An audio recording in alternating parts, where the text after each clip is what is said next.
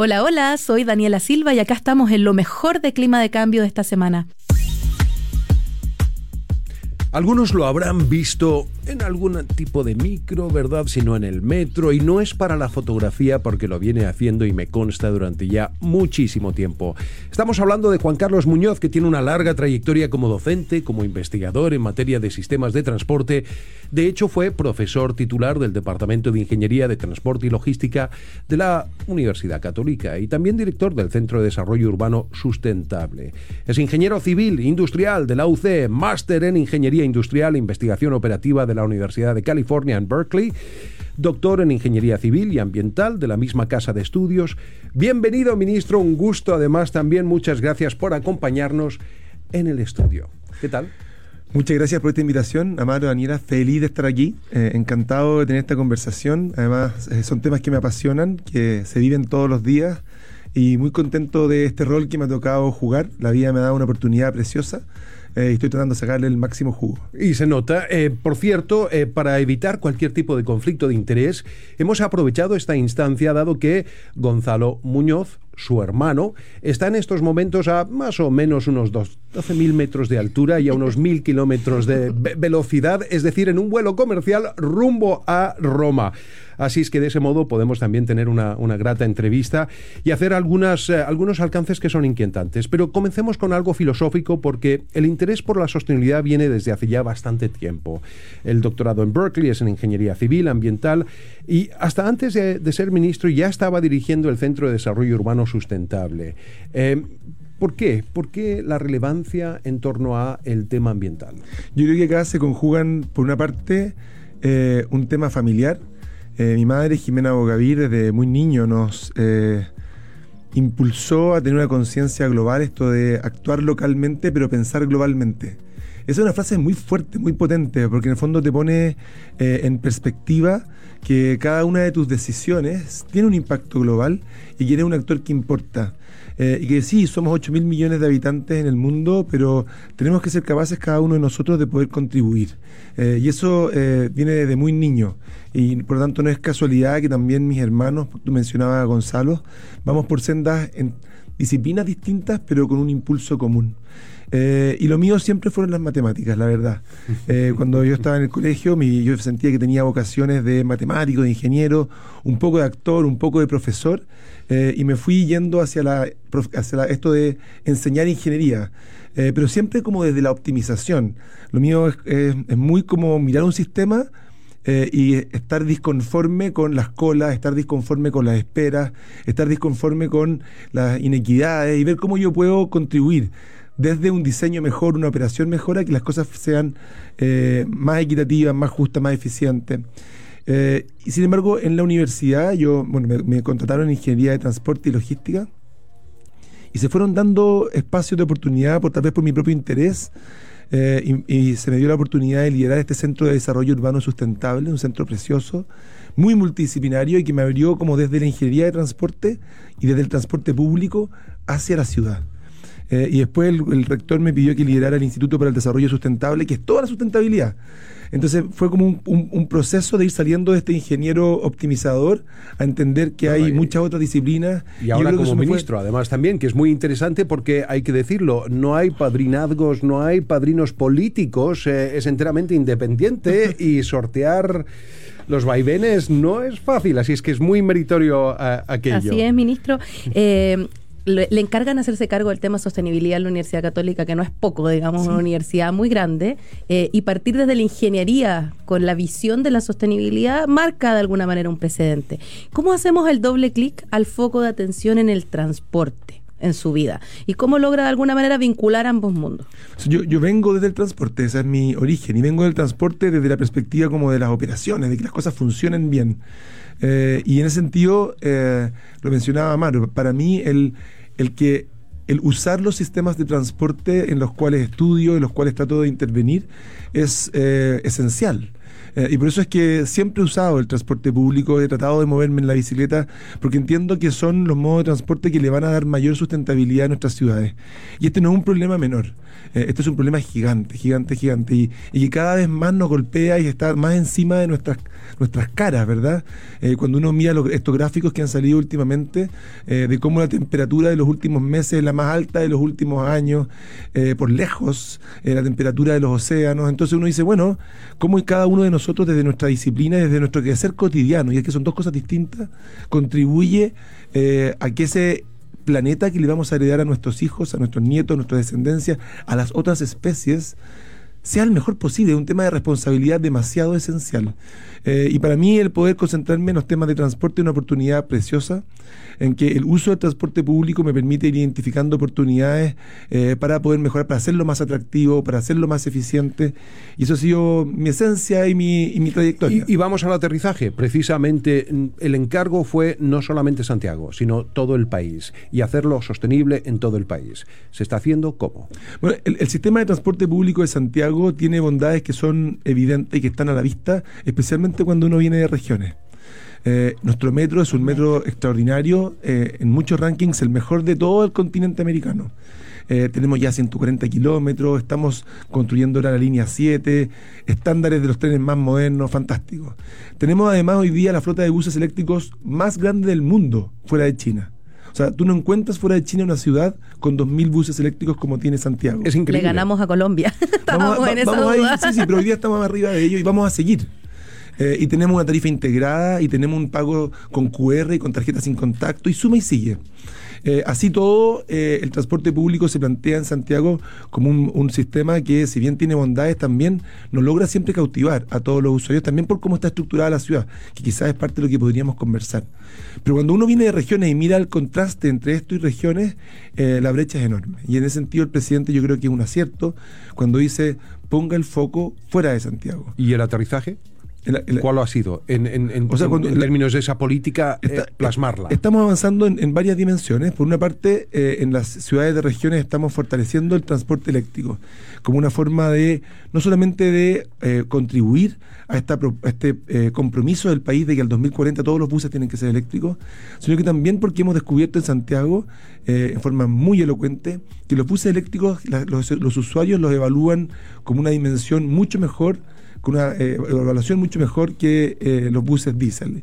Y más aún si lo comparamos con los buses diésel que hay en regiones, que son bastante más atrás de los que teníamos acá. Es decir, si nosotros podemos llevar a las regiones buses de, del mismo estándar que tenemos en Santiago, con piso plano, con capacidad para discapacitados, con... con eh, eh, aire acondicionado, wifi, USB, con eh, cámaras para que los conductores puedan conducir de forma más segura. Ese es un salto muy relevante Sin y duda. estamos avanzando y nos estamos planificando para que eso vaya ocurriendo en todas las ciudades del país. Hoy día ya tenemos los primeros buses que vienen eh, eléctricos para regiones camino al, país eh, y esperamos que eso se vaya multiplicando en ciudades como eh, lo más pronto Antofagasta, Copiapó, Coquimbo, La Serena, Co eh, Concepción, Osorno y así suma y sigue. Mi, yo me siento un poco como esto perico trepa por Chile, este, este cuento que tenemos en Chile, porque efectivamente hay que estar eh, yendo, recorriendo, conociendo eh, y de alguna manera identificando también cuáles son las oportunidades que tenemos para poder llevar esa electromovilidad lo antes posible. Y en el programa de gobierno, ministro, no solo está el tema de los buses, que es súper relevante, sino también el revitalizar el transporte ferroviario. Lo hemos visto usted ahí arriba de los trenes, tratando de recuperarlo después de estas inundaciones, el puente Lircay, etcétera. Y sin ir, sin ir más lejos, hace unos días el presidente posteó una foto desde un tren en Francia comentando que estaba pensando en trenes para Chile. Le mandó ahí un pequeñito mensaje. Sí. Hay una eterna discusión en espacios como Twitter en que se plantea por qué no se expanden las líneas ferras, por qué no se genera mayor oportunidad de transportar carga por trenes, de eliminar tanto bus interprovincial, digamos, y de alguna manera tener mejor conectividad. ¿Cuál es su mirada frente a este tema? ¿Y cómo hacemos que esos trenes ayuden también en el proceso de reducir las emisiones? O el lobby de los camioneros es muy potente. También. No, yo creo que acá eh, no hay quien no se alegre en Chile cuando uno promueve y empuja una política ferroviaria. Eh, y fue bien notable en la primera cuenta del presidente cuando él dice vamos a impulsar trenes para Chile, en que como que se acabaron las diferencias políticas y todo el Congreso se levantó para aplaudir. Y para mí también eso fue una señal bien grande y bien contundente respecto a que tenemos que ser muy audaces y muy eh, insistentes en poder avanzar en que, en que Chile pueda tener me mejores trenes. Y la forma como lo hemos estado haciendo Eh, es importante reconocer la historia, ¿no es cierto? Tuvimos trenes en Chile. Eh, y eso lo hace también difícil porque la gente dice, ¿por qué si tuvimos trenes no los tenemos hoy? Y, lo que y, los trenes un poco se dejaron morir en los 80, 90, y pienso que eh, a mediados de los 90 empezamos como a retomar, y la forma como lo hemos ido haciendo yo creo que tiene todo el sentido del mundo, que es comenzar por trenes de cercanía. O sea, más que impulsar un gran proyecto de tren Santiago-Puerto Montt, que vimos el problema que tuvimos a principios de, este siglo, pero ese mismo proyecto contemplaba también la revitalización del tren que iba desde Valparaíso a Limache. Y esa parte del proyecto no solamente existe hasta el día de hoy, sino que ha sido un tremendo impulso y un gran éxito. Es lo que se llama los ramales, ¿no? De alguna manera. Sí, pero en este caso, o trenes suburbanos. Perfecto. En este caso, el Valparaíso, Viña del Mar, ¿no es cierto? Pasando por Quilpué, Villa Alemana, llegando eh, a Limache, es un servicio que hoy día es estructural en el Gran Valparaíso y que muestra que ese tipo de, servicios tiene un potencial enorme en el país. Eh, y luego partimos con el tren que va de Santiago al sur, pero no nos producimos partir de inmediato con Santiago Puerto Montt. Dijimos Santiago nos. Nos, solo nos. Y hoy día Santiago no es, es fantástico y realmente tiene una cantidad de demanda muy alta, tanto que la gente nos pide más frecuencia. Y después estábamos en Rancagua. Hoy día ya tenemos el servicio llegando hasta Chillán, aunque producto de la inundación estamos llegando hoy día solamente hasta Linares, porque tenemos un problema en el puente Longaví, eh, pero que lo vamos a resolver. ¿sí? Eh, y es, son, son servicios que han mostrado tener eh, gran afluencia. Estamos comprando más trenes, acaban de llegar seis trenes para el servicio Santiago-Chillán, que son los más modernos del continente, y que nos van a permitir recorrer Santiago-Chillán una vez que tengamos el puente resuelto, repuesto en 3 horas 40 minutos, que es bastante menos que las 5 horas que se demoraba hasta ahora. Pero eso también lo estamos replicando también, por ejemplo, en Temuco. Y el servicio que está de Temuco, que llegaba a Lautaro y Victoria, hoy día lo hemos extendido para llegar a Freire y Pitrufquén. Y lo lindo es que tú no pones el servicio y la demanda aparece. Entonces, cuando ya, ya llegar un poco más lejos es más fácil porque ya tienes alguna demanda que justifica que los estén, estén ahí. Tenemos equivalente en San Carlos Chillán y nos hemos propuesto también, y el presidente nos puso el desafío, de que de Puerto Montt, partiendo de La Paloma, podamos salir a Valerse, pasar por Puerto Vara, llegar a Yanquihue. Eso es algo que va a debiera ocurrir ya el próximo año, a fines del próximo año. Ahora, los coches eh, y un dato interesante de transporte de personas causan el 60% de los gases de efecto invernadero en el transporte por carretera. Los camiones, las camionetas emiten el resto. Aquí lo interesante también es, a ver, ¿cuánto cuesta un auto eléctrico hoy? Eh, para una persona cualquiera, sospecho que no, no menos de 25 millones de pesos. La pregunta entonces es... Em, no pagas hoy en día el permiso de circulación y estás exento de aquello por dos años. Eh, no hay obviamente un, un, pago tampoco del impuesto verde, pero ¿No tiene que haber acaso, verdad, una reducción en el precio de compra para hacer de esto algo más asequible? Estamos hablando de ahorrarnos el 20%, por ejemplo, si es que realmente queremos hacer esta transformación. acá estamos trabajando, primero que nada, entender que hay un compromiso como país de que al 2035 solo se a partir del 2035 solo se vendan vehículos eléctricos en el país, o sea que sea el fin del motor de combustión interna en la venta. Todavía van a haber algunos que van a estar operando que han sido adquiridos previamente y en 2040 que todos los buses que operen en el país sean eléctricos o sean cero emisiones. Eh, y la forma como estamos abordando es, tenemos que avanzar en ir modernizando toda la flota. Ahora, el, el, dato que tú dabas de los 25 millones de pesos del vehículo, lo que ilustra es que el vehículo eléctrico es mucho más caro de adquirir, pero mucho más barato de operar y mantener, ¿no es cierto?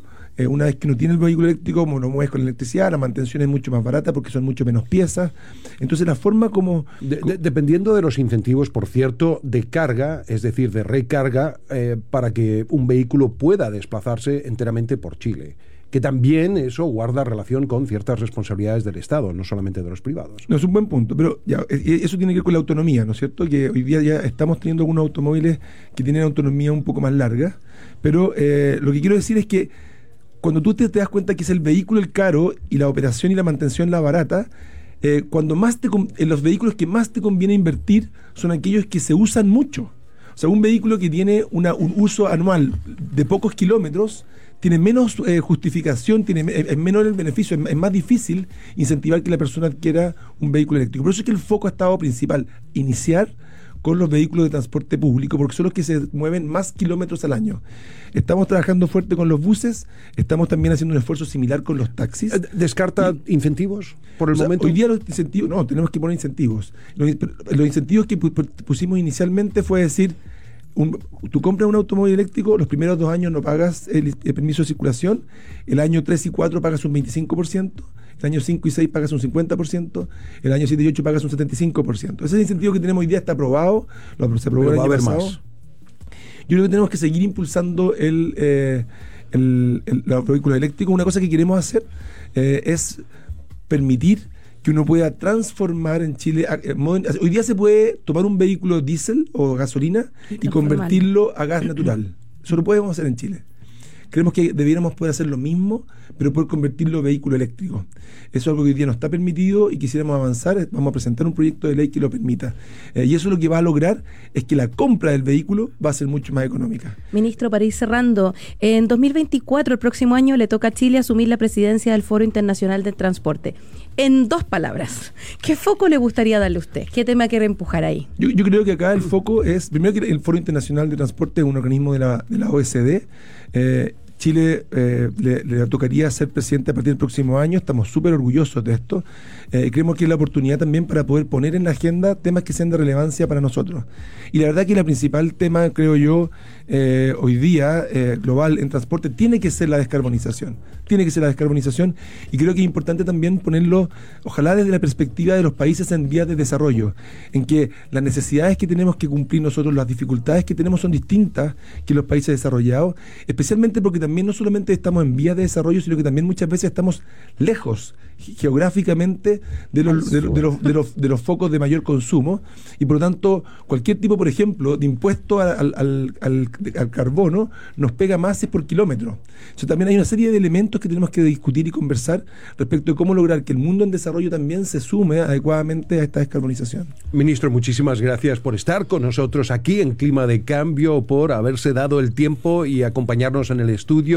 Eh, muchas gracias por esta conversación. Un gusto, ministro. Muchas gracias por estar acá y por poder transmitir la importancia de lo que estamos haciendo eh, y hacer una invitación a todos los que nos escuchan Aquí este es un esfuerzo que tenemos que hacer todos, el de la descarbonización y el problema del cambio climático.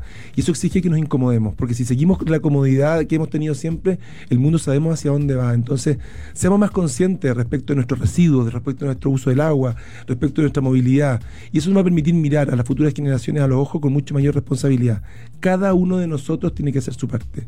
Y esa es mi invitación. es lo que decía además también su madre, Jimena Bogavir, Glocal responsabilidades locales y globales. Gracias, ministro. Y clima de cambio es posible gracias a Hyundai. Potencia tu mundo con el auto más premiado del 2022. Me refiero a la Ionic 5 de Hyundai y avanza hacia nuevos caminos en un auto 100% eléctrico. Eso significa que no ronronea, ¿verdad, Gonzalo? No, es silencioso. Sustentable, con autonomía de hasta 480 1 kilómetros y la mejor tecnología a tu servicio. Conoce más sobre la Ioniq 5 en Hyundai.cl. En SQM trabajan en innovación tecnología para crear productos de alto valor agregado desde Chile para el mundo. Así es, SQM es una empresa chilena con presencia global comprometida con la sostenibilidad y las comunidades. Y como sé todo esto es fácil, ¿por qué? Te lo contó un pajarito. Así es, SQM, soluciones para el desarrollo humano. Engie generamos energía limpia desde Arica a Chiloé apostando por un impacto positivo en las personas, las comunidades y el planeta. Engie es líder en la transformación energética de Chile. Y sí, seamos diferentes, no indiferentes. Reciclar tus botellas, preferir retornables, es refrescar el mundo y hacer una diferencia positiva con Coca-Cola. Hagamos que hoy tenga mejor sabor que ayer. Las noticias que marcan la semana medioambiental. Las escuchas en clima de cambio. Gobierno presenta nueva ley de pesca. El jueves, el presidente Gabriel Boric ingresó al Congreso el proyecto de la nueva ley de pesca. La nueva normativa plantea un desarrollo sostenible de la actividad y ejes de equidad social, un enfoque científico-técnico, elementos de combate a la pesca ilegal y modernización de la regulación. En esta línea se define que los planes de manejo deben ser obligatorios para todas las pesquerías y también establecerá el fraccionamiento de los recursos pesqueros entre operadores artesanales e industriales. Esto significa aumentar de un 15% a un 50% el porcentaje de recursos que se le asigna al sector industrial mediante licitaciones públicas y bajar desde un 85% a un 50% el porcentaje de fondos que se le asigna mediante criterios históricos de captura. Comité Estratégico de Hidrógeno Verde presentó su informe final y el plan de acción estaría en marzo. El Comité Estratégico del Hidrógeno Verde entregó el documento que comprende los principales lineamientos para lograr desarrollar esta industria de la llamada combustible del futuro, bajo un relato convocante que logre concitar confianza en su desarrollo sostenible. El comité estaba conformado por 10 integrantes, entre los que destacan la expresidenta de la República, Michelle Bachelet, y el exministro de Energía y Minería del segundo gobierno de Sebastián Piñera, Juan Carlos Llobet, quienes fueron los oradores principales al presentar el de 50 páginas. En la dimensión ambiental, el informe destaca que el despliegue de la industria del hidrógeno verde se dará dentro de una ventana de oportunidad única para el país, cautelando los más altos estándares ambientales a nivel internacional para la protección de los ecosistemas, la mitigación, compensación o reparación de sus impactos, aportando al desarrollo local y mejorando la calidad de vida de las comunidades. En estos días, el ministro de Energía, Diego Pardo, comenzará a socializar el borrador del plan de acción con el Comité Interministerial y luego lo someterá a un periodo de consulta pública por 30 días. Luego de que concluya esta última etapa, el documento final sería presentado antes que termine el primer trimestre del 2024 al presidente Gabriel Boric. Descubren en Texas el mayor yacimiento de petróleo en los Estados Unidos el Servicio Geológico de Estados Unidos descubrió un vasto yacimiento de petróleo en el oeste de Texas, el mayor hasta la fecha en territorio norteamericano, que se estima contiene unos 20 mil millones de barriles de petróleo y 16 billones de pies cúbicos de gas natural, que está ubicado en la cuenca de Midland Wolfcamp.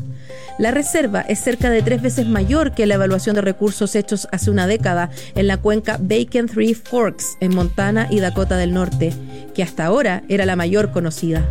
El descubrimiento se da en el contexto de un año en que Estados Unidos ha explotado más petróleo que cualquier país en la historia, produciendo millones de barriles más que Rusia o Arabia Saudita en su trayectoria petrolera, y explicando casi un quinto de la producción petrolera global. Los expertos plantean, sí, que en este asiago escenario, al menos Estados Unidos es el país que menos emite entre los productores intensivos de crudo.